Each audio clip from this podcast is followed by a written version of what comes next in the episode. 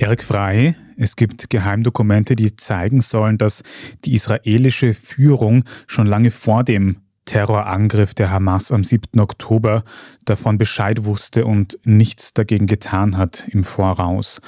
Das bringt jetzt vor allem den israelischen Premier Benjamin Netanyahu unter Druck. Du hast in früheren Interviews schon mal gesagt, dass er nach dem Krieg im Nahen Osten politisch am Ende sein wird. Wie sicher bist du dir da? Naja, bei Netanyahu kann man sich nie sicher sein. Es gibt Leute schon in Israel, die sagen, es ist für uns leichter, die Hamas loszuwerden als Netanyahu. Vergessen wir nicht, ein Dreivierteljahr war Netanyahu und seine Regierung massiven Protesten ausgesetzt. Das Land war völlig gespalten. Er hat auch an Unterstützung verloren. Wenn am 6. Oktober gewählt worden wäre, dann hätte seine Regierungskoalition die Wahl eindeutig verloren.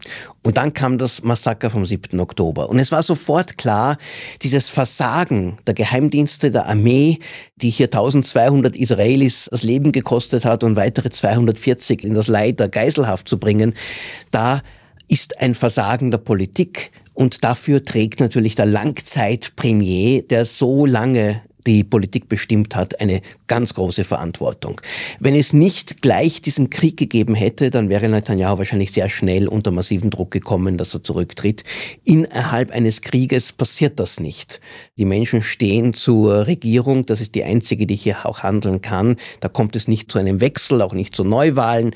Also derzeit hat Netanyahu und seine Koalition eine Gnadenfrist, die aber glaube ich, irgendwann auslaufen wird, weil das Trauma vom 7. Oktober ist nicht nur ein Trauma über die Brutalität und die Unbarmherzigkeit der Hamas, sondern auch ein Trauma über die Schwäche und das Versagen der eigenen Institutionen und der eigenen Regierung.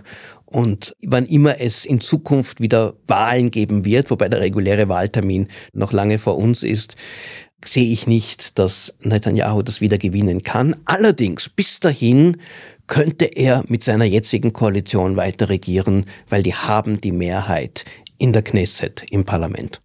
Was mich da so beunruhigt, wenn Netanyahu jetzt, wie du gesagt hast, so eine Art Gnadenfrist noch hat bis zum Ende des Krieges, würde das nicht bedeuten, dass die israelische Regierung ein Interesse daran hat, dass dieser Krieg so lange wie möglich dauert und dass Netanyahu jetzt womöglich auch brutaler vorgehen könnte, um eben irgendwelche Erfolge zu erzielen, die er nach Ende des Krieges verkaufen kann der Bevölkerung? Also, dass Israel und auch sein Premier Netanyahu Erfolge im Kriege vorweisen wollen, ist eindeutig. Da geht es nicht nur parteipolitisch, sondern auch für die Existenz des Landes oder für die Sicherheit des Landes ist das ganz entscheidend.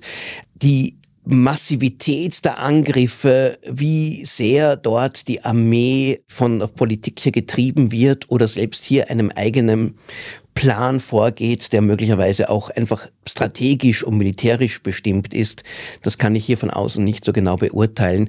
Was ich ausschließen kann, ist, dass die israelische Regierung diesen Krieg in die Länge ziehen wird, um selbst hier länger an der Macht zu bleiben oder dem politischen Druck länger ausweichen zu können, weil wir, was wir nicht vergessen dürfen, die israelische Armee besteht ja großteils jetzt aus Reservisten. Das sind Hunderttausende junge Männer und Frauen, die ihrem Zivilberuf verlassen müssen, kämpfen müssen und dadurch auch die Wirtschaft lahmgelegt ist, teilweise das ganze Land eigentlich im Banne dieses Krieges ist.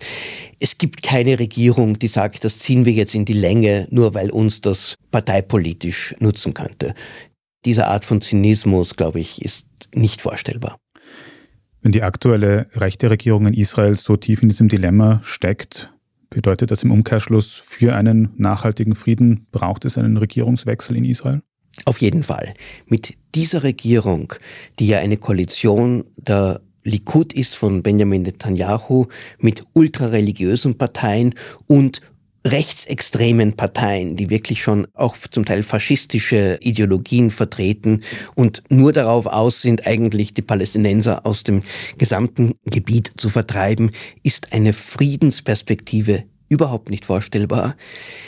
Das Problem allerdings ist, dass die Brutalität des 7. Oktober der Hamas und dieses Trauma viele Israelis eher politisch nach rechts hat rücken lassen statt nach links. Sie wissen zwar, dass sie eigentlich eine Friedenslösung brauchen würden, aber die Hoffnung darauf ist noch viel mehr verloren gegangen. Und wenn es jetzt darum geht, na ja, könnte es einen Palästinenserstaat im Westjordanland geben, dann sagen viele, Moment einmal, dann haben wir eine Hamas im Westjordanland rund um Jerusalem, wenige Kilometer von der Metropole Tel Aviv entfernt. Das wäre ja noch viel schlimmer. Also diese Bereitschaft zu sagen, jetzt müssten wir auf den Frieden hinarbeiten, die scheint zumindest derzeit in der israelischen Bevölkerung sehr schwach ausgeprägt zu sein. Im Kopf wissen es viele Israelis, vom Bauch her sagen sie Nein. Mit Palästinensern können wir überhaupt nicht zusammenleben. Wir müssen überhaupt uns was anderes einfallen lassen.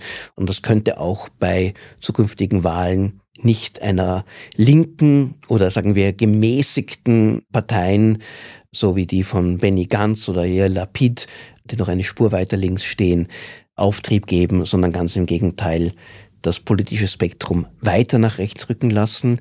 Und wenn sowohl auf der palästinensischen Seite die Radikalen immer mehr das Sagen bekommen und die doch gemäßigtere Palästinenser Autonomiebehörde hier an Popularität und Boden verliert und Israel auch weiter nach rechts rückt, dann werden die Chancen für einen Frieden, die ohnehin schon sehr, sehr schwach sind, noch viel geringer.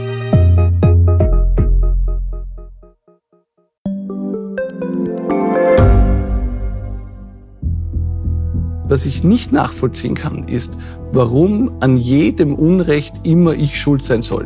Ein Korruptionsskandal jagt den anderen. Österreich hat in den letzten 30 Jahren viel über Klimaschutz gesprochen, aber zu wenig getan.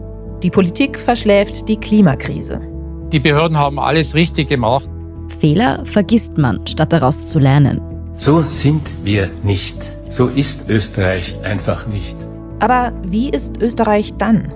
Das wollen wir bei Inside Austria herausfinden. Wir blicken auf die großen österreichischen Skandale. Von Ibiza bis Ischgl. Wir wollen wissen, wer dafür in der Politik die Verantwortung trägt. Und wir schauen genau hin, wo Österreich über seine Grenzen hinaus mitmischt.